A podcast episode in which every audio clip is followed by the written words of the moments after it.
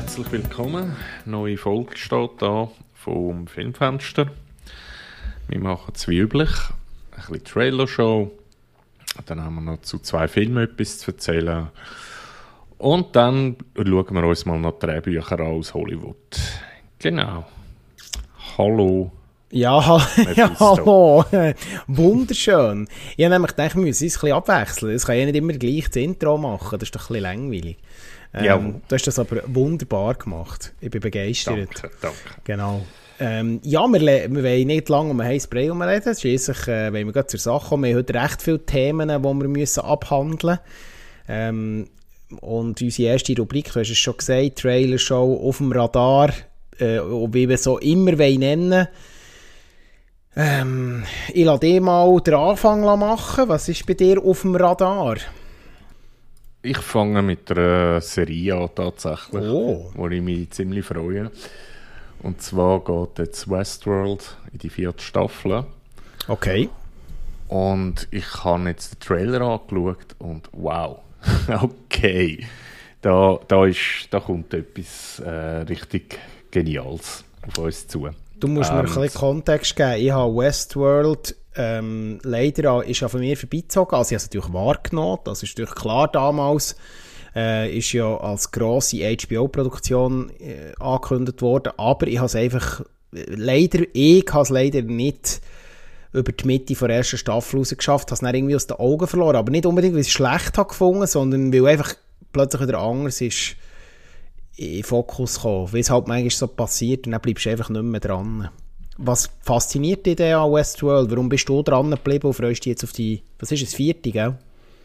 Äh, es ist jetzt die vierte Staffel und bei mir hat das eigentlich wirklich äh, so einen Kindheitstouch noch.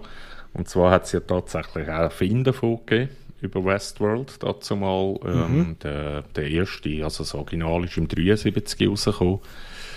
Und das war, da bin ich zwar noch nicht auf der Welt gewesen, aber ich habe natürlich irgendwann später gesehen. Ähm, und das war mit dem Jul Brünner. Gewesen. Und ja, ich, ich, ich habe den Typ vergöttert. Ich weiß auch nicht, ich habe den ziemlich cool gefunden, immer äh, so als Cowboy. Gut, aber äh, kommen wir dazu. Jetzt ist das eine Serie geworden und zwar geht es eigentlich da ähm, bei der Serie, genauso wie dazu mal in dem Film, geht es darum, dass man in einer näheren Zukunft gibt es so Themenparks. Und die Themenparks, die sind jetzt nicht virtuell, wie man das auch jetzt vorstellen äh, wenn es in Zukunft rausgeht. Nein, es sind Androiden, wo eigentlich so die äh, nicht menschlichen Charaktere vermitteln. Und die sollten jeden Wunsch von diesen Gästen, die sich in diesen Themenparks bewegen, sollten sie erfüllen. Und das geht vor allem also mit Schiessereien und, und, und. Ähm, wobei die, die richtigen Menschen, also die Gäste, die haben wirklich eine scharfe Munition, also die dürfen die Androiden verschiessen, während die Androiden natürlich nur Platzpatronen haben. Und es kommt dann halt irgendwann so, wie es kommen muss und es gibt eine Fehlfunktion und die Androiden schlagen zurück. Also mhm. sie haben dann plötzlich auch scharfe Munition und ähm, ja, das Drama nimmt seinen Lauf. Genau, und das Ganze spielt eigentlich hauptsächlich in, in so einem Western-Thema inne. Und so wie ich jetzt aber gesehen habe, in der vierten Staffel wird es ähm, in den 20er Jahren sein. Aber wechseln sie nicht in jeder Staffel irgendwie die Welt? Sie wechseln aber äh, so der, der, der Grundtenor kommt ja eigentlich aus dem Western raus. Also ja. die, die Hauptfiguren sind alle so aus dem Western raus gewesen. Und so wie ich jetzt wirklich gesehen habe bei der Staffel 4, ähm, wird man gar nicht mehr zurückgehen in Western. Mhm. Und ja, aber, aber, wirklich Bilder sind grandios. Man könnte meinen, es sei ein Film von den Bildern her. Also das ist mir auch aufgefallen. Ich habe den Trailer geschaut, obwohl ich natürlich die Zusammenhänge zu den Seasons nicht äh, kann nachvollziehen kann, weil ich es eben nicht geschaut habe. Ähm, aber ich bin wirklich begeistert von den Bildern. Ich sehe das eigentlich wie du, muss ich ganz ehrlich sagen. Also es sieht so, also wirklich, wirklich ein gutes Production Value hochwertig. Also da, da kommt wirklich jetzt schon recht etwas über, muss ich, muss ich jetzt auch so sagen. Das kann ich von der Ferne, die jetzt nicht drin bin in, in, der Serie, eigentlich kann ich das auch so sagen, muss ich, ganz, muss ich auch sagen. Mhm. Bist du, bist du wirklich richtig dran geblieben in diesem Fall? Ähm, ich glaube, ich habe die dritte Staffel nur den Anfang gesehen und dann habe ich mein Sky-Abo äh, gekündigt und habe es nie mehr erneuert. Jetzt muss ich es wieder erneuern. Mhm. Und bin irgendwie bei einer anderen Serie oder so hängen geblieben. Von dem her, mhm. ich glaube, ich habe sie gar nicht wirklich bis zum letzten durchgeschaut. Das müsste ich alles noch nachholen. Okay. Obwohl ich sehe, wieder von Anfang an müsste schauen. Also, ja, von der Staffel 1 her. Okay. Ja, ähm, ja ich lasse die, ich lasse die gerade vorausrennen, weil ich ja bin auf dem Radar ähm, heute nicht so viel zu bieten. Was hast du sonst noch auf dem Radar? Ähm, sieht witzig aus. Ähm, hm, Bullet Train. Ah, ja. Und zwar geht es dort äh, um äh, fünf Attentäter, die in einem Hochgeschwindigkeitszug sind und sie treffen dann halt irgendwann aufeinander und finden dann heraus, dass sie eigentlich eine gemeinsame Mission haben. Und das Ganze spielt mit dem Brad Pitt, der ziemlich witzig aussieht in dem Film. Ähm, und also der Trailer ist ziemlich äh, drüber. Also sehr viel asiatische mhm. Touch hat drin. Ähm, schon fast irgendwie Anime in Filmformat. Sieht auf jeden Fall witzig aus, Action mit Witz. Warum nicht? Ah, okay. Und äh, was jetzt haben noch, genau, es, es sollte im Kino laufen, genau. Ist das eben, jetzt habe ich gerade gefragt, ist das eine Streaming-Produktion? Ich glaube eben nicht, gell? Sie, Nein, es hat darum ein bisschen Streaming-Look, ich habe den Trailer eben auch geschaut. Ja. Weil irgendwie hat es mich jetzt so ein bisschen gecatcht, ja, so ein bisschen an Asia-Touch und da bin ich immer interessiert. Ähm, und äh, ja, äh, bin da offen, aber mir hat jetzt der Trailer jetzt noch nicht so begeistern, aber vielleicht tue ich mir noch ein bisschen Unrecht. Ich muss, bin noch ein bisschen skeptisch, sagen wir es so. Ja, das bin ich immer bei so völlig skurrilen Actionfilm, aber irgendwie habe ich Lust drauf. Ja, sehr gut.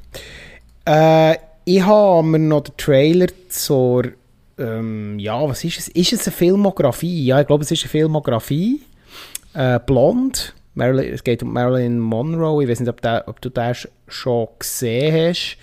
Äh, wird auch 2022 jetzt, glaube im September auf Netflix erschienen. Ist, glaube sogar eine Netflix-Produktion. Oder von mhm. Netflix äh, produziert. Marilyn Monroe ähm, soll, glaube ich, jedem ein Begriff sein. Ähm, berühmte Schauspielerin, äh, eine grandiose Figur aus der, aus der Filmhistorie, ähm, weltberühmt hier bis heute, berühmte Fotografie und Ausschnitt von ihr. Ähm, ja, muss man jetzt nicht wirklich, wir wollen jetzt hier nicht das Bio, also ich will jetzt nicht hier äh, die ganze äh, Lebensstory von, von Marilyn Monroe abonnieren, ich glaube, das ist schon interessant. Da, da müssen wir ja, schon mal. Kennt sie, man, glaub, man also. kennt sie. Ich glaube, es ist eine absolute Ikone äh, aus den 50er und frühen 60er Jahren. Äh, ich glaube, eine der bekanntesten Figuren aus, dem, aus dieser Zeit aus Hollywood. Ähm, und ja, Netflix probiert sich jetzt so an einem Biopic, wenn man es so will. Äh, Anna de Armas, Hauptrolle Adrian Brody, Bobby Cannavale, Julian Nicholson, also eigentlich mal castmäßig absolut nicht schlecht, wenn man jetzt bei den Produzenten schaut, dass sie eigentlich auch wieder gute Namen äh, drunter. Brad Pitt hat mitproduziert, das muss jetzt mal noch nicht heissen. Ich bin ja da immer ein bisschen skeptisch, wenn grosse Namen produzieren. Das ist meistens noch nicht zwingend das Qualitätsmerkmal. Da kann einfach, äh, jemand einfach ein seinen Namen hinterlassen haben, sagen sie jetzt ein bisschen böse äh, Didi Gardner, Jeremy Kleiner bei Produzenten und äh, basiert ja auf einem Buch mhm. von der Joyce Carol Oates. Äh, der Trailer finde ich ja mal interessant. Thematik Marilyn Monroe muss einem natürlich auch catchen. das ist jetzt vielleicht nicht gerade für alle, aber ich finde doch so eine grosse Figur aus der Filmhistorie verdient ein gutes Biopic, ob es blond wird. Ich bin noch ein bisschen skeptisch. Ich bin noch ein bisschen skeptisch. Ich weiß nicht, ob du den Trailer hast gesehen. Gut Ich kann gemacht, also Production Value ist sicher vorhanden. Ich muss jetzt sagen, dass ich nicht geschaut habe, was er gekostet hat.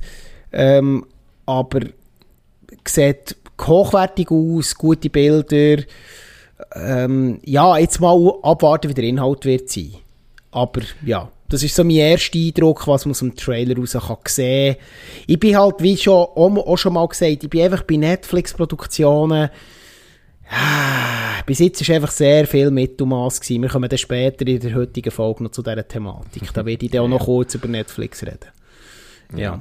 Also ich, ich hoffe auf jeden Fall, dass das mit Blond ähm, ein bisschen besser abschneidet als da die El der Elvis-Versuch, wo ja eher Richtung Katastrophe geht. Offenbar, offenbar. hä? Ich bin ja, dann ein bisschen neutral nach dem Trailer. Wir haben ja darüber geredet. Aber so, was man liest, an Kritiken, an Reviews, an Leute, die den Film jetzt haben gesehen, ich habe noch nicht gesehen. Ja, ich Ähm. auch nicht und ich habe auch gar keine Lust drauf, ehrlich gesagt. Ja, man muss. Es ist halt Buzz Lerman. Es ist einfach Buzz Lerman. Ja. Man muss. Man weiß halt einfach, wie der Buzz Lerman Filme macht. Und wenn man das. Äh, Das ist so, ja. ja, genau. Ähm, ja, und sonst. Ja, ich habe wirklich. Ich, habe wieder ein bisschen, ich bin im Moment ein bisschen wieder alte Sachen in meinen Ziehen. Ich habe einen Rewatch gemacht von Alien äh, 1. Ich habe mir äh, inspiriert auch durch die wieder mal Pre Predator angeschaut. Das Predator, Original. das Original das 1, ja, wieder mal so beiläufig auch wieder mal reingezogen. Also ich bin eh wieder so ein bisschen rückwärts gewandt und bin da eigentlich offen, aber ich glaube, es wird wieder viel Gutes kommen und ja, das ist glaube ich jetzt so für mich ein bisschen, so ein bisschen der Turnaround. Es, ich bin so ein bisschen resigniert und man merkt es vielleicht heute bei unserem Hauptthema, weil äh, wirklich nur noch, wenn ich mich wirklich aus den Socken holt und das, was ich wirklich, dann wirklich die Erwartungen auch ein bisschen höher sind, mich zum Teil auch ein bisschen enttäuscht hat. Das ist wirklich so ein bisschen eine Entwicklung. Ich hoffe natürlich, dass es nicht so bleibt, dass das nur meine subjektive Wahrnehmung ist. Ähm, und das kann man natürlich auch komplett anders sehen. Aber äh, ja, wir werden uns ja noch darüber unterhalten. Ja, hast du noch etwas auf dem Radar? Oder wollen wir direkt kurz noch unsere Ja. letzten gesehenen Filme abfrühstücken? Nein, ich denke, äh, das ist jetzt gerade ein, guter Stich, ein gutes Stichwort gewesen, zum Weitermachen für mich. Ähm, und zwar eben mit dem Film. Ähm, wir haben ja gesagt, dass wir je nach schnell einen Film abfrühstücken, den wir gesehen haben. Obwohl, ich habe viel gesehen in letzter Zeit. Ja, ich habe es Ähm, gemerkt, anhand von deinen... Ich bin dir ja, noch zwei Reviews schuldig für die Homepage, die kommen noch, die habe ich nicht vergessen. Alles gut. Ähm, ja, ich habe den, The Unbearable Weight of Massive Talent. Allein schon der Titel ist eine absolute Katastrophe. ähm, ähm, ja, ich glaube, in Europa wird er sogar nur Massive Talent genannt. Man hat auf den ganzen äh, riesige Satztitel verzichtet. Ja, um was geht's? Es ist ein Film mit dem Nicolas Cage, wo der Nicolas Cage spielt. Also, er Und- spielt sich ja selber, oder? Er spielt sich selber und das sollte irgendwie so auf einer Meta-Ebene funktionieren, wenn es darum geht, ähm, was er früher noch dargestellt hat, wo er irgendwie berühmt war mit, äh, mit, mit diversen Filmen wie Con Air zum Beispiel. Ja, Conner, oder Face Off, Face äh, Off. wie haben sie alle geheissen? Haben nicht 3000 Filme gemacht, Äh, der The, Nick Rock, Cage? The Rock, Der- oder? ja, The Rock The natürlich. geheissen, Ja. Ja. Ja. Also eben, er hat auf jeden Fall sein, sein, sein Hoch gehabt, so Mitte 80er, 90er. Dann hat er sogar noch sehr einen guten Film gemacht, äh, wo unglaublich tragisch ist, wo ich mir kein zweites Mal wieder anschaue. 8mm, oder was? Nein, nicht Ah. 8 mm, nein. Ah, okay. ähm, in Las Vegas. ah, Living Las Vegas, ja. Ja, Und- ja, das stimmt, ja. Der hat mich so abgezogen, der Film. Also er hat auf jeden Fall sein Höch gehabt. So. Mm. Und der, der Nick Cage ist halt schon ein absoluter Overactor. Und man muss ihn mögen oder man mag ihn nicht. Oder ja, es ist nicht immer einfach mit dem in gewissen Rollen. Und das ist genau das Problem von dem Film. Er overacted ununterbrochen, selbst wenn er sich selber spielt. Noch speziell, und, ja. Und da frage ich mich, bist denn du wirklich so in deinem normalen Leben? Also ich kann mir das irgendwie einfach nicht vorstellen. Was ist, ja, darf ich noch eine Zwischenfrage stellen? Ähm, äh, was ist die, jetzt aus dem Buch raus, spontan, was ist dein Lieblings-Nick Cage-Film?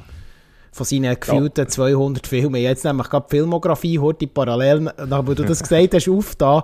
Es ist unfucking believable. Der hat so viele Filme gedreht. Natürlich jetzt in den letzten Jahren auch müssen, wegen seiner finanziellen Situation, das ist mir klar, aber äh, genau. ja, was ist jetzt aus dem Buch aus, wenn du jetzt spontan müsstest reagieren, die Lieblings... Spontan? Ja. Ganz neuen auch. Und zwar Echt? den, den er, ja, den, den er vorher rausgebracht hat, Pig. Pig? Ja, ja habe ich auch gesehen. Hey, aber ich würde ihn jetzt nicht als Lieblingsfilm von Nick Cage bezeichnen, aber er ist tatsächlich gut, ja.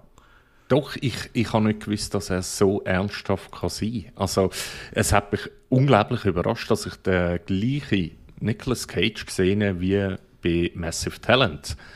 Ähm, das sind zwei Welten.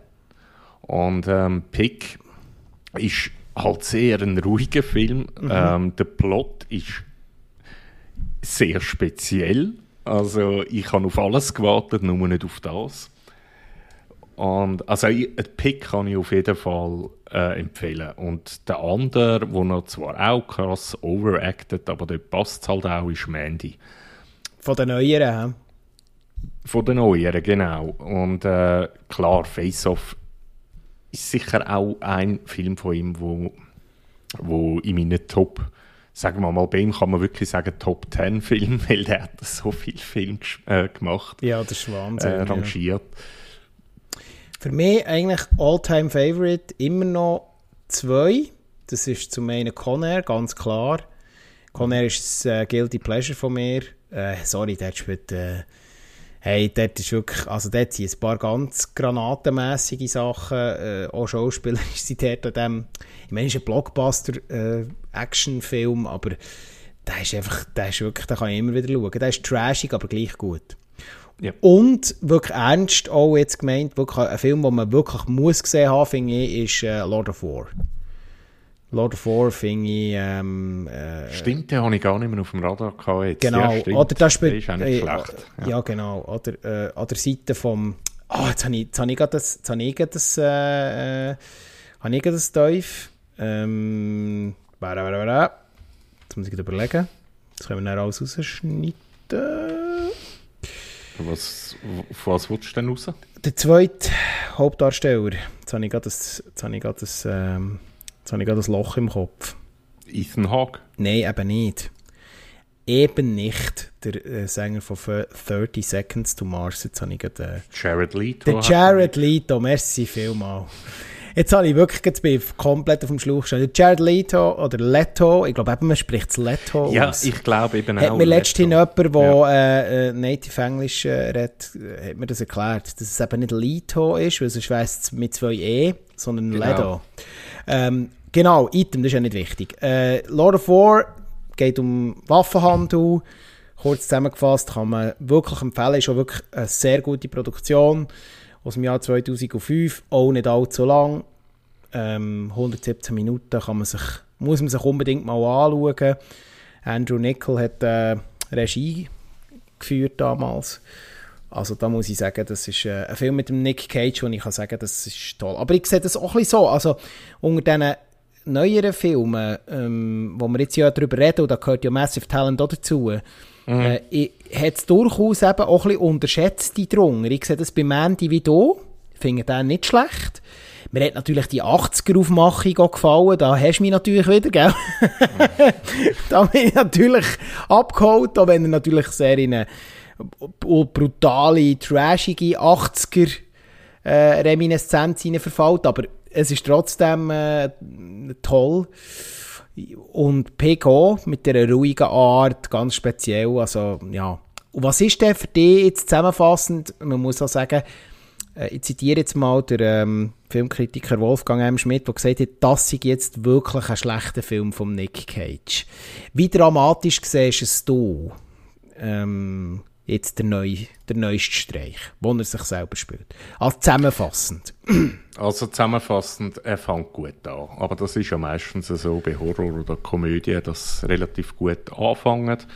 Und ähm, man hat da so, ja, wo er sich selber spielt halt am Anfang, wo es wirklich um seine Karriere geht und äh, er hat sich ja dort böse verzockt, indem dass er Immobilien gekauft hat, also jetzt nicht im Film, sondern im realen Leben. Richtig. Und seitdem macht er eigentlich in jedem hauptsächlich Müllfilm mit. Mm. Eben, es sind dann manchmal wieder mal ein paar gute drunter, aber er braucht halt einfach irgendwie Geld. Mm. Und das wird irgendwie so vermittelt, ähm, ganz am Anfang vom Film, so etwa ja, die erste halbe Stunde, da kommen wir nachher nochmal darauf zurück, auf die halbe Stunde, auf die mhm. spannende. Und dann wird es einfach zu einer Blödelkomödie. Und der Pedro Pascal spielt äh, der zweite Hauptprotagonist und ich habe nicht einmal das Gefühl gehabt, dass er Spaß hat an dieser Rolle. Also, oh, er hat irgendwie er ist so ein, ist eigentlich ein toller Schauspieler, sorry. Ja. wirklich, Pedro Pascal finde ich ein toller Schauspieler. Ich so gute Produktionen mitgespielt. Äh, also das ist mir auch, ein bisschen verschenktes Potenzial, oder?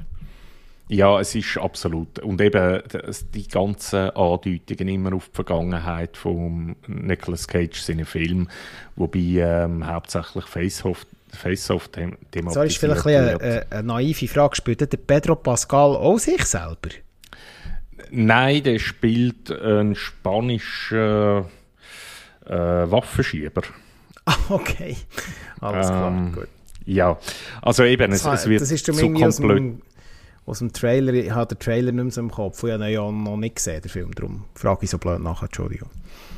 Ja, also schlussendlich, es ist wirklich... Ähm, eine Blödelkomödie, wo irgendwie die eine Hälfte vom Film, also die letzte Hälfte vom Film, irgendwo nachher durch die sechste Nacht auf einem Bierdeckel geschrieben worden ist, weil es ist völlig gaga dann. Also nicht einmal mehr lustig gaga, sondern einfach nur noch nervig mhm. gaga. Mm.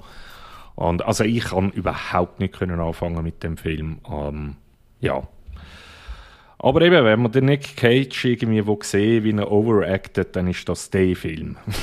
Schön. Dann mache ich den Schwenker in ein ganz anderes Genre. Äh, übernehme gerade das Zepter. Ähm, ich habe einen Netflix-Film geschaut, wer jetzt denkt, wir werden dann nochmal drauf zu sprechen kommen. Und ja, zwar wow. habe ich mir Hustle angeschaut. Hustle ist der ähm, neue Netflix-Film von und mit Adam Sandler.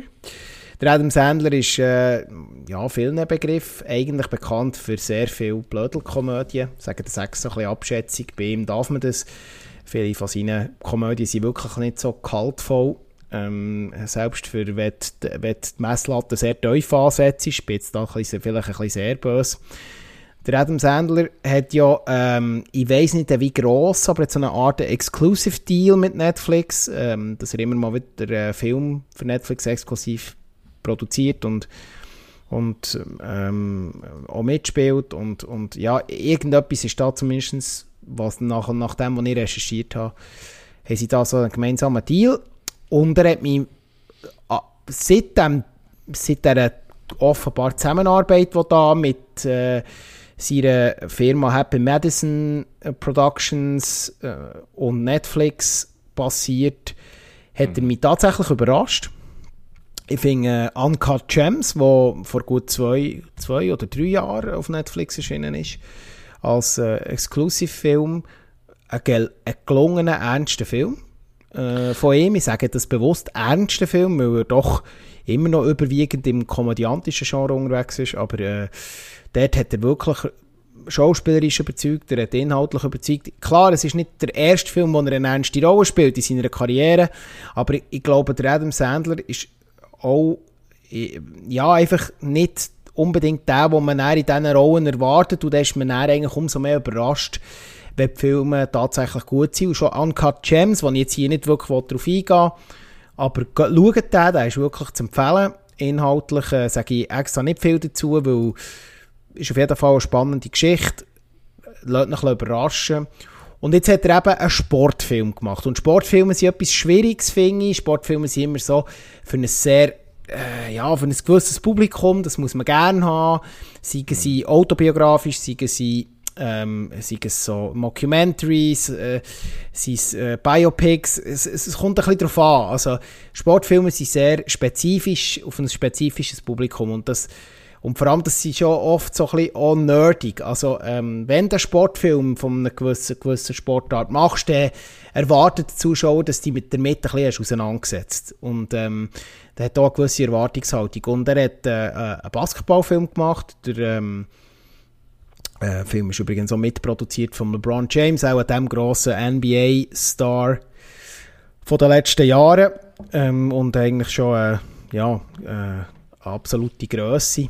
Äh, sicher praktisch in der Schlagweite von Michael Jordan. Ich selber bin jetzt nicht der grosse NBA oder sagen wir Basketballkenner.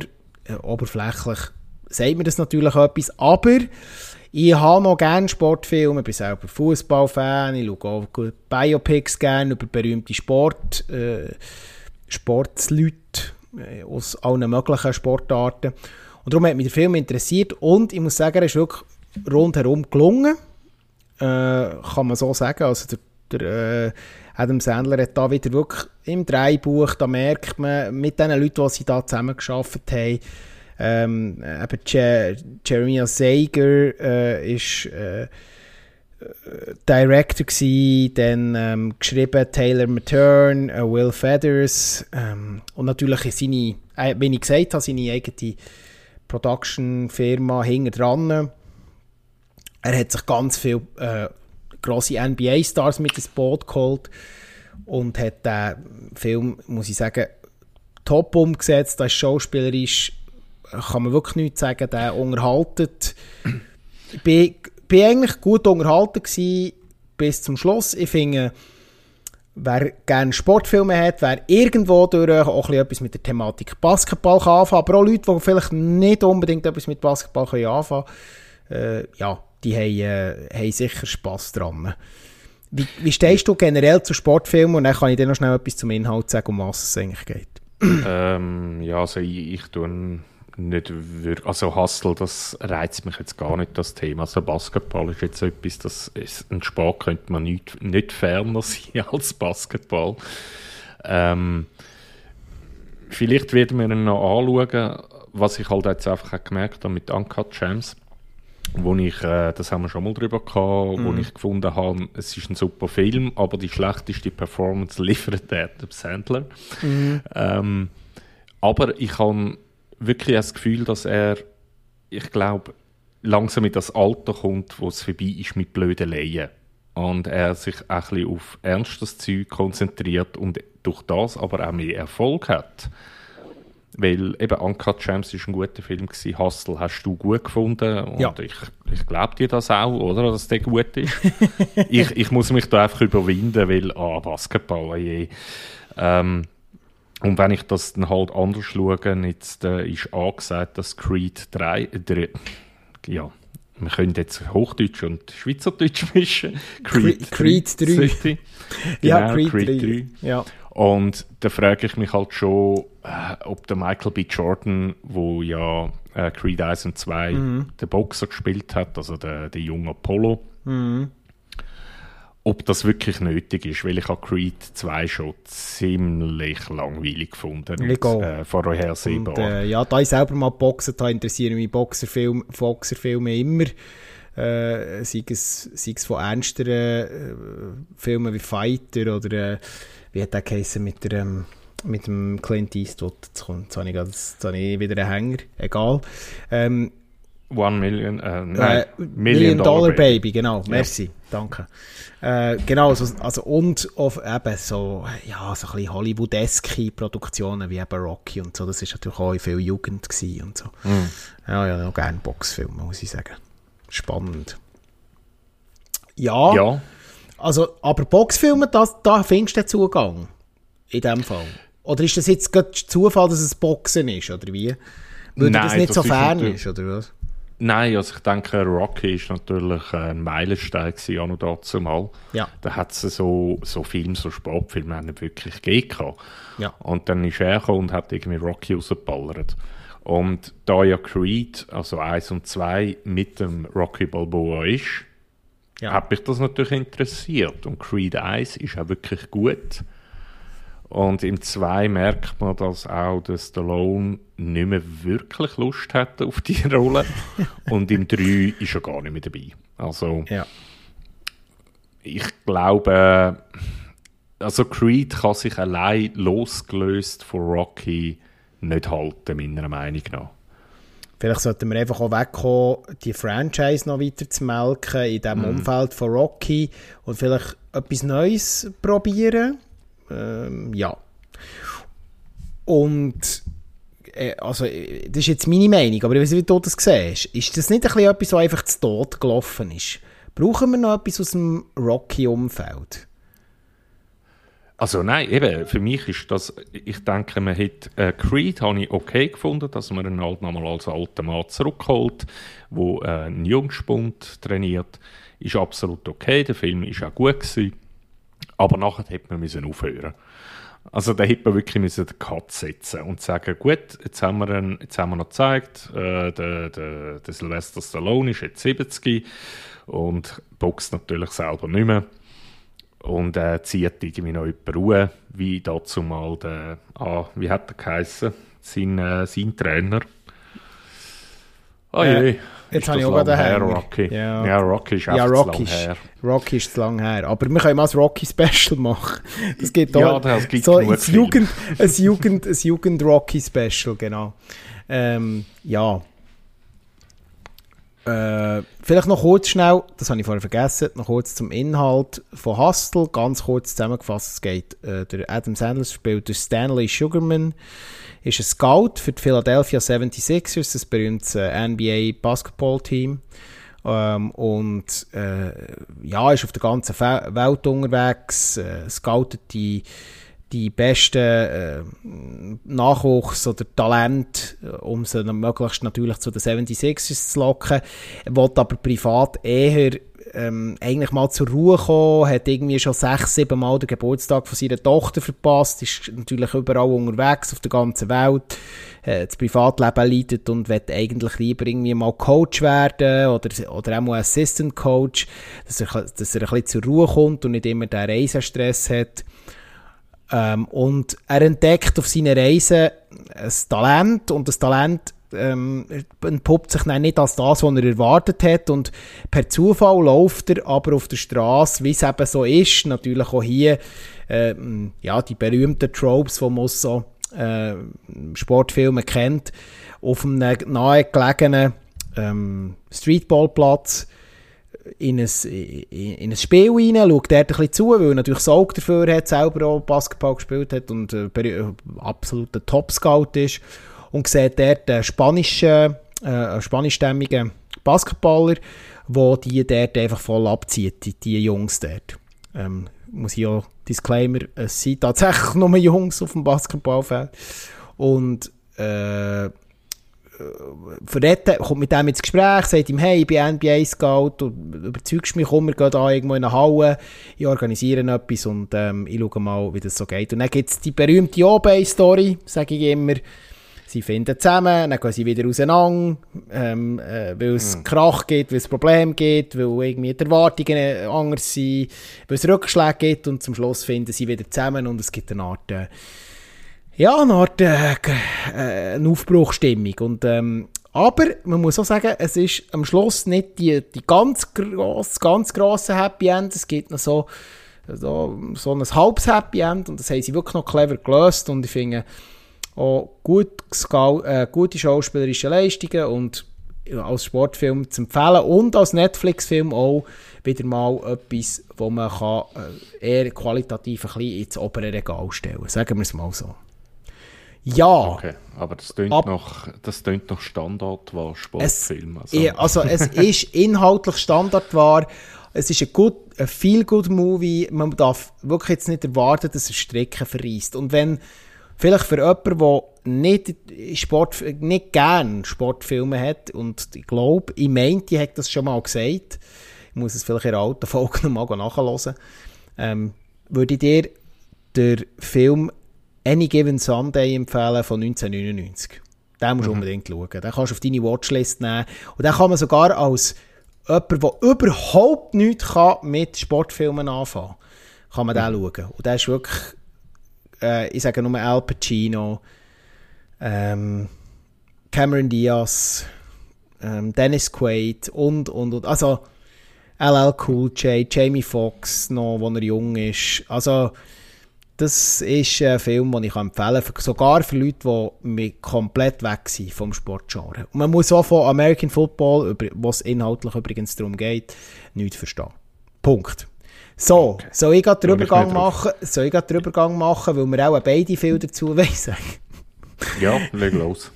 Ich glaube, wir verbinden die nächsten zwei Filme, die wir jetzt haben, ein bisschen miteinander. Wir haben nämlich, ich versuche es jetzt mal so zusammenzufassen, wir haben beide etwas, das plus minus im Horrorgenre angelagert ist, äh, geschaut, zwei verschiedene Filme und haben bei, bei, bei beiden Filmen eine Erwartung gehabt, die aber eigentlich eher der andere Film erfüllt hat.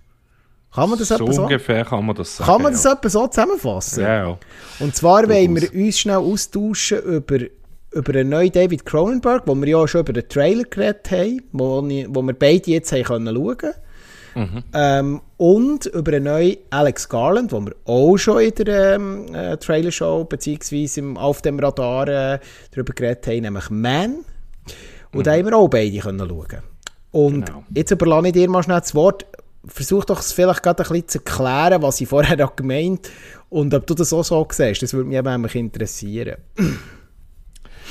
Ja, also die Erwartungshaltung war natürlich riesig bei beiden Filmen. Zum einen David Cronenberg.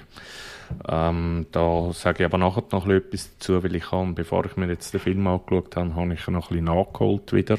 Ähm, Rewatch gemacht von drei älteren Filmen von ihm. Ähm, ist meine Erwartung... Mm, ich, bin sehr ambivalent. Also es gibt gewisse Szenen in dem Film, wo ich finde, wow, geht gar nicht, muss wirklich nicht sein. Ähm, und andere Szenen, wo ich finde, wir leben im Jahr 2022, es geht echt besser. Mhm. Ähm, also, oh, wir haben noch gar nicht gesagt, um welchen Film das geht. Es geht um Crimes of Future. Und ähm, also ich bin demi enttäuscht. Es ist nicht ganz so eine Katastrophe, aber äh, es ist jetzt wirklich kein großer Wurf von ihm. Und was, was dazu kommt, ist, dass er sich ja selber eigentlich rebootet hat mit dem Film. Und das Original von ihm, wo er dazu mal, ich, ich wüsste jetzt nicht mehr aus welchem Jahr. das ist im Fall spät 70er. Ja, ich habe es noch nachgeschaut, ich habe es aber auch genau. nicht gewusst. Und der ist ja schon sehr, sehr, sehr schlecht. Und ich habe mir gedacht, wenn er sich schon selber rebooten könnte, das äh, jetzt besser machen. Äh, also ich denke, die breite Masse, der breiten Masse wird der Film nicht gefallen und ich kann es verstehen.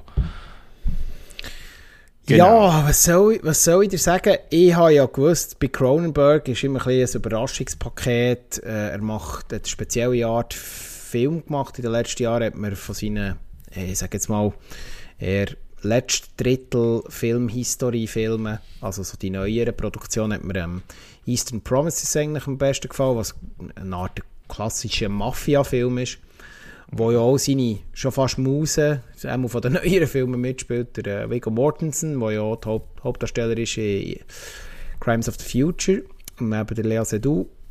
Ähm, ich sehe es ein bisschen ähnlich wie du. Ich bin auch sehr, ich habe eigentlich auch hohe Erwartungen gehabt.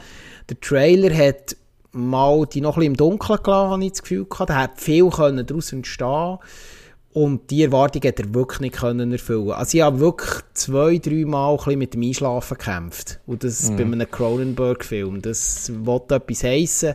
Das sind ja nicht ähm, äh, Cronenberg-Filme, das muss man hier vielleicht noch einordnen, die alten. Also das ist ja nicht Horror-Suspense im Sinn von mit Jumpscares und da wird, da wird, da wirst zugeballert mit harten Schnitten und, und, und äh, ja, also das sind keine nervösen Produktionen. Also da, die Erwartungshaltung wäre ja auch völlig falsch gewesen. Aber selbst für einen Cronenberg ist der Film doch sehr träge. Er weiß irgendwie nicht so richtig, was er erzählen will. Ähm, und da, ich auch noch, da muss ich vielleicht auch noch ein bisschen deine Meinung abholen. Also, ich habe einfach gefunden, für das, dass er offenbar 35 Millionen US-Dollar gekostet hat, sieht er unglaublich billig aus. Also unglaublich billig. Mm. Also wirklich schlecht. Also, oder bin ich jetzt da zu hart, oder?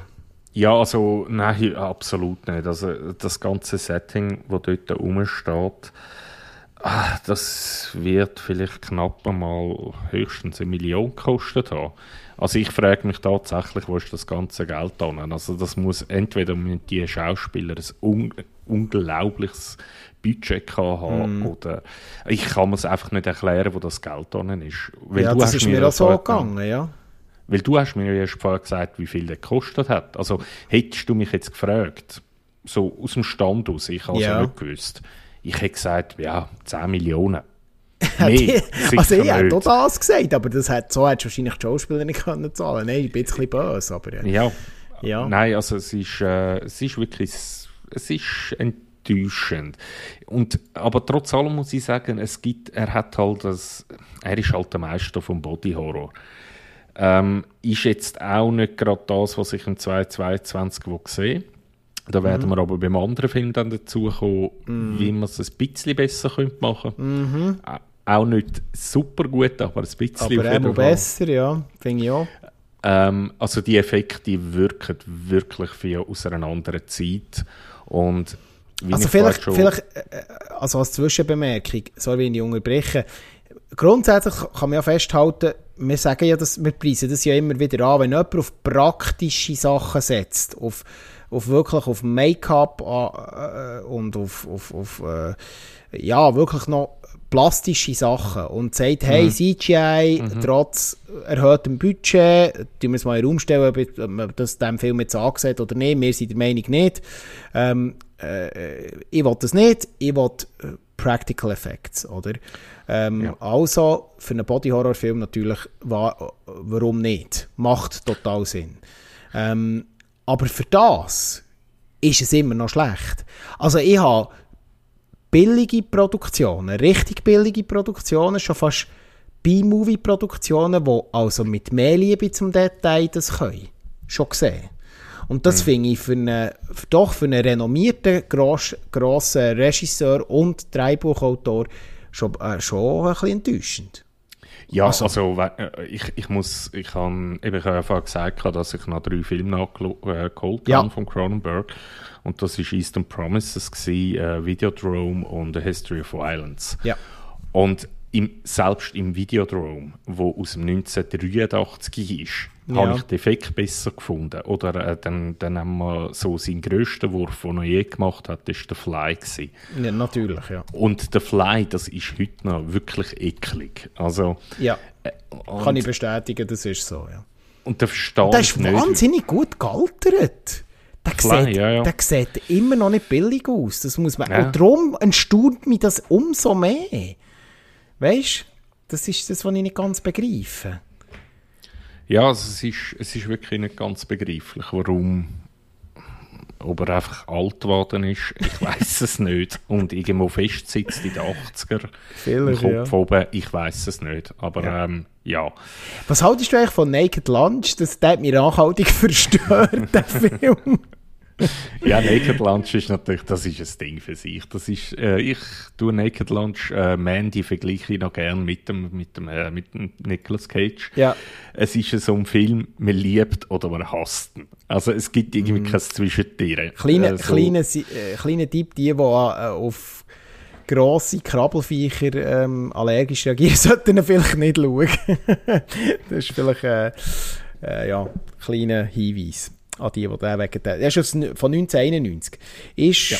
gut, ja, fünf, sechs Jahre nach äh, The Fly rausgekommen. Aber ähm, ja, why, not? Why not? Schauen wir. Ja, was können wir abschließend sagen? Ich muss auch sagen, Crimes of the Future hat meine Erwartungen ganz klar nicht können erfüllen. Ich war äh, sehr enttäuscht. Gewesen. Ähm, ich habe mir mehr erwartet und vielleicht noch schnell das Detail, weil du hast ja vorher auch so Details erzählt. Ähm, also, die haben wirklich nur einen Hinterhof offenbar als Kulisse gehabt, wo sie die Aussenaufnahmen von diesem Film gedreht haben. Also die, die Protagonisten von diesem Film, die treffen sich offenbar immer im gleichen Hinterhof. Und das ist ja, also das ist, also schon bedenklich gewesen. Das ist mir total aufgefallen. Also da ist wirklich nicht viel Liebe dahinter gewesen. Ähm, das hat mich enttäuscht, muss ich sagen. Was mich ja. enttäuscht hat, ist Man gewesen. Alex mhm. Garland. Neuer Film. Nicht, sicher nicht kritikfrei, aber ähm, habe ich ganz aktuell geschaut. Ähm, und ist jetzt wirklich noch frisch im Kopf. Auch beim Alex Garland, ich bin immer so Zwiegespalten, Ex Machina super, hat aber auch seine Schwierigkeiten. Ähm, dann haben wir ähm, mit Annihilation als Netflix-Produktion, beziehungsweise einkauft von Netflix dann später. Das war ein, ein spezieller Deal. Gewesen. Ähm, oh, der hat wahnsinnig tolle äh, Details und dann wieder Sachen, wo ich muss sagen, schwierig. Vor allem der Schluss ist eine Katastrophe. Die letzten fünf Minuten verderben fast den ganzen Film. Ähm, und jetzt bei Man ist er wieder so ein bisschen kleinere Produktion. Ich glaube, das ist schon vom Budget her wieder ein bisschen ich glaube, ein bisschen zusammengeschrumpft, ein bisschen kleiner. Äh, ja, ich muss sagen, hat mir also durchaus mehr Spaß gemacht als Cronenberg und hat bezüglich Body Horror vor allem im letzten Drittel fast ein bisschen mehr zu bieten. Ist jetzt mein Eindruck gewesen. Wie siehst du das? Ja, also für mich ist natürlich, also dort hat er jetzt ähm, nicht Regie geführt, sondern hauptsächlich das Drehbuch geschrieben und es gilt als einer von meinen Lieblings-Horrorfilmen, und zwar 28 Days Later. Mhm. Ähm, obwohl 28 Weeks Later noch besser ist, aber ähm, ja. Ähm, was Man anbelangt, äh, ich finde, also er ist grossartig von den Schauspielern her. Also wirklich, ich kann ähm, den, den Rory Kinnear, wo Nein, das wäre jetzt ein Spoiler, ich darf nichts sagen genau. dazu. Äh, wir müssen ähm, vielleicht, äh, wir können auch in einen Spoiler-Part wechseln, aber äh, ja. ich finde, ja, Rory Kinnear hat hier eine herausragende Rolle und vielleicht eben sogar noch mehrere Rollen. Und das ist ein Hauptbestandteil des Films, darum müssen wir da ein bisschen um ein Heißbrei herumreden. Oder? Kann man ein bisschen so sagen. Ja, das ist auf jeden Fall. Äh, ich habe mich immer gefreut, wenn er irgendwie in Kamerafokus gekommen ist, weil eine grossartige Leistung von ihm, aber auch von Jesse Buckley, wo wirklich auch sehr gut spielt. Ähm, was Drehbuch anbelangt, ich weiß es nicht. Ich bin da auch ein bisschen zwiegespalten wie bei Crimes of Future es deutet alles nur sehr, sehr, sehr wenig. Äh, immer ein bisschen etwas an, aber es erzählt dann nichts darüber. Also man mhm. ist komplett sich selber überlassen. Das mag funktionieren bei gewissen Filmen. In dem Film funktioniert es für mich nicht. Es, mhm. es bricht immer wieder irgendwie das Tempo vom Film. Das, das Nachdenken müssen über, äh, warum ist jetzt das und so und was, hä? Also, mh mm ich also, habe ihn nicht ich habe ihn nicht schlecht gefunden, zum Abschließen zu sagen. Ich habe ihn nicht schlecht gefunden. Er, man hat, ich kann ihn mal können anschauen. Ob ich ihn jetzt das zweite Mal schauen werde, ich denke eher nicht. Also auf Blu-ray wird ihn sicher nie haben. Ja. Ja, ich bin, ich bin ein bisschen wohlgesonnter als du, glaube ich. Ähm, liegt aber auch daran, dass sie wirklich immer noch so ein bisschen Nachwehen von Annihilation haben, wo einfach vor allem die letzten 10 Minuten den Film ein bisschen kaputt gemacht haben, bin mhm. ich hier so ein bisschen neutral dran hergegangen und ähm, für mich hat er einen guten Subtext. Er erzählt, wie du richtig sagst, eine Story, wo man immer so ein bisschen im Dunkeln gelassen wird. Was, es ist so vor allem die Thematik, was ist echt, was ist Einbildung, wo sind wir, warum sind wir, äh, viele offene Fragen und, und das ist vielleicht auch das, was immer ein bisschen ähm, äh, vielleicht auch ein bisschen negativ zurücklässt. Äh, am Schluss wird man so ein bisschen im Dunkeln gelassen und muss sich eigentlich so ein bisschen selber zusammenreimen, ähm, was eigentlich jetzt könnte gewesen sein. So, habe das jetzt ein bisschen müssen verklausulieren, weil ähm, äh, sonst ein bisschen sehr schnell äh, in Spoiler reinkommst. Aber ich finde, also außer du siehst das anderes, also wenn man wirklich eine spezielle Art Suspense, Horror, Drama-Film sehen wo eine eigene Handschrift hat, wo vor allem auch mit den Bildern sehr stark ist, mit den Aufnahmen, mit, mit auch die Farbsättigung der Bilder ist Wahnsinn, also auch bewusst ähm, äh, also ich habe den Film mit der Freundin geschaut und sie hat schon mal kurz Zeit gesagt, äh, irgendwie sieht alles so unecht aus, es sieht alles so künstlich aus. Und das, weil, die, weil, weil so die Bilder so wahnsinnig gesättigte Farben haben. Und das ist ja alles natürlich bewusst so eingesetzt. Und wir haben übrigens, kommt mir jetzt gerade in den Sinn, wir, haben sehr, wir sind ja mit A24, wo hier ja auch hinten dran steht, ähm, als, äh, äh, als Distributor, ähm, sehr hart ins Gericht gegangen, letztes Mal.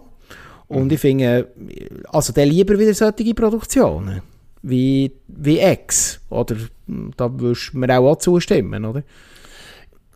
Ja, definitiv, weil X, das ist einfach, das, das ist einfach ein Katastrophenfilm, ganz einfach. Also der hat genau eineinhalb Sterne bekommen von mir.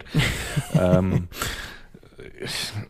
Nein, also dann schon lieber irgendwie etwas ein bisschen, ja, es ist, es ist leicht experimentell, das Ganze. Und äh, du hast mich eigentlich vorher auch noch darauf aufmerksam gemacht und das stimmt eigentlich tatsächlich, dass ähm, bei Man hat man mehr Body Horror als beim Crimes of the Future. Also, Was eigentlich völlig verkehrte Welten sind. Ja, weil, eigentlich ziemlich Weil man eigentlich Welten. genau die Erwartung von einem Cronenberg-Film hätte, zumindest wenn er einen Body-Horror-Film ankündigt. Ähm, ja. Und das ist ja nicht immer der Fall gewesen. Aber ich finde, man sollte mal schauen. Alex Garland hat, ich glaube, ist jetzt für mich wieder ein bisschen auf dem aufsteigenden Ast. Er hat seine Schwächen, da bin ich wieder. Äh, gute Schauspieler, Jesse Buckley äh, spielt hervorragend, Rory Kinnear ist äh, herauszuheben in diesem Film. Ähm, und äh, er ist auch nicht allzu lang, er hat eine gebige Länge, also eben, ich habe das eben auch nicht es ist auch so eine neuartige Erscheinung, alle Filme müssen immer über zwei Stunden lang sein. Mhm. Da geht eine Stunde 40 und der hat seine Geschichte erzählt äh, und das ist auch in Ordnung. Und ähm, also ich würde ihn trotzdem sicher noch empfehlen. Ob es zu einem Rewatch kommt, gerade weil er so eine starke Auflösung hat, das ist wieder ein anderes Thema. Wie siehst also, du nur ganz kurz, wie, wie hast du die ähm, Special Effects gefunden, die dann auch noch zum Einsatz kommen, vor allem im letzten Drittel vom Film? Äh, wie wirst jetzt du das? Das ist ja jetzt der, eben, weil wir es vorher von Practical Effects hatten, wird hier wieder mehr mit CGI geschaffen. Hast du mhm. das deplatziert gefunden? Oder hat das für dich in sich, ist das noch stimmig gewesen? Mm, ja, gerade ich, wo so ein bisschen aus dem Horror-Ecken komme, ja. äh, es ist mir zu CGI-lastig Also man hat es einfach, man sieht es. Man, man sieht, dass das ja, CGI ist mhm. und, und das zerstört für mich dann halt schon sehr viel an einem Film. Ähm, ja, also eben, ich bin weder wirklich zufrieden bei Crimes of the Future mit dem Effekt, wo ja auf praktischer Ebene passieren, noch bei Man wirklich, wo halt auf CGI basiert. Ähm, mm. Das, ja, obwohl, ich muss sagen, so gegen den Schluss, das habe ich, obwohl ich dort nicht sicher bin, ob das nicht Practical Effects sind sogar. Äh, ich hätte jetzt gesagt, teils, teils. Mhm, mm aber das sieht Ich glaube, es ist so eine Kombination. Aber das sieht wirklich gut aus. Ja, es gibt ja wirklich äh, für, für auf einen Film umgemünzt einen sehr spektakulären spektakuläre letzte 15 Minuten. Also wenn man den Film schaut, weiss man dann, was wir meinen. Ähm, ohne genau, hier im also Spoilerbereich also zu sein. Aber wir würden, glaube ich... Entschuldigung, ich... Mich, mich erinnert es ein bisschen als, äh, äh, irgendeine Ballett-Performance am Schluss. Es hat ein bisschen etwas, ja. ja. ähm, und äh, ja, hat wirklich... Ähm, von diesen zwei Filmen würde ich jetzt eher noch zum Man tendieren, wo man ich würde weiterempfehlen zum Schauen. Außer man ja. will einfach jeden Cronenberg-Film sehen, dann ist es etwas anderes. Aber ähm, ja. Ja, also. Ja, ja, ja. Also du wolltest gar nicht wissen, wie ich sie äh, bewertet habe. Man habe ich mit drei Sternen bewertet, während Cronenberg dreieinhalb bekommen hat. ah, tatsächlich? Ey, Ja. Aber ist das einfach ähm, Namen geschuldet? Oder wie? Nein, es ist, nein, es ist tatsächlich. Ich habe ich habe mehr aus dem Film rausgezogen, Crimes of the Future, als ich gedacht habe. Also ich habe ihn jetzt persönlich gar nicht so langweilig gefunden. Was ich dort wirklich anstößig gefunden habe, sind die, die 80er-Jahre-Effekte. Ja. Das, das ist so das, was mich ein bisschen rausgeholt hat. Ähm, aber an und für sich, die Story, ich habe sie gar nicht mehr so übel gefunden. Also ich kann, sagen wir es so, ähm, Crimes of the Future hat genau das Gleiche eigentlich wie Man. Ähm, man muss sich selber viel Gedanken machen und das macht Crimes of the Future besser am Schluss. Dass man sich irgendwie das Ganze kann zusammendenken kann.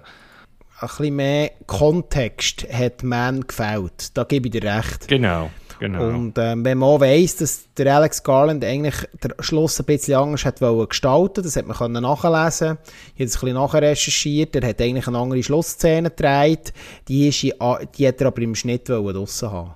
Und die hat offenbar, laut seinen Aussagen, am Film mehr Kontext gegeben, ähm, mehr Aufklärung im eigentlichen Sinn gegeben und das äh, wäre eigentlich auch das Ziel gewesen. Aber ähm, das hat er hat er nachher nicht wollen drin haben und äh, begründet das vor allem, Zitat einfach, weil die Leute hat wollen, äh, ja, so ein bisschen ihre eigene, das ist ja immer das, was sie dann immer sagen, oder, dass man sich seine eigenen Gedanken zum Film kann machen und, äh, und den Kontext ein bisschen rausnimmt. Aber ich hätte mir jetzt auch, und da gebe ich dir als Kritikpunkt absolut recht, ein bisschen mehr Kontext gewünscht. Ja, damit haben wir, sind wir schon fast am Ende von der aktuellen Folge. Man und äh, Crimes of the Future. Schlussfazit, wenn Body Horror dort äh, auftaucht, wo du nicht erwartest, aber gleichzeitig ähm, uns, äh, sind wir uns heute mal nicht überall einig gewesen. Sonst sind wir uns so oft eigentlich einig, oder? Oder wie siehst du Ja, das? das, das soll es gehen. Also, aber das, das macht es ja auch aus. Ich finde, es wäre ja langweilig, wenn wir immer der gleichen Meinung sind. Und am Ende vom Tag ist das Wichtigste, ähm, finde ich, go Filme schauen, schauen Serien und ähm, ja, Kultur am Leben behalten. Und, ganz wichtig, bevor ich es vergesse, ähm, eine ganz persönliche Empfehlung, weil wenn es um schlechte Filme geht, ähm, wo aber irgendwie gleich Kultstatus haben, ähm, werden wir dann mal noch über äh, Kult-Movie-Gang reden. Und ähm, das werde ich mm, in der nächsten Folge noch weiter darauf eingehen. Als kleiner Appetizer. Genau. Jawohl. Also, das war sie, dritte Folge. Und wir hören uns im Special rund um die drei Bücher. Genau so ist das. Bis dann. Ciao zusammen.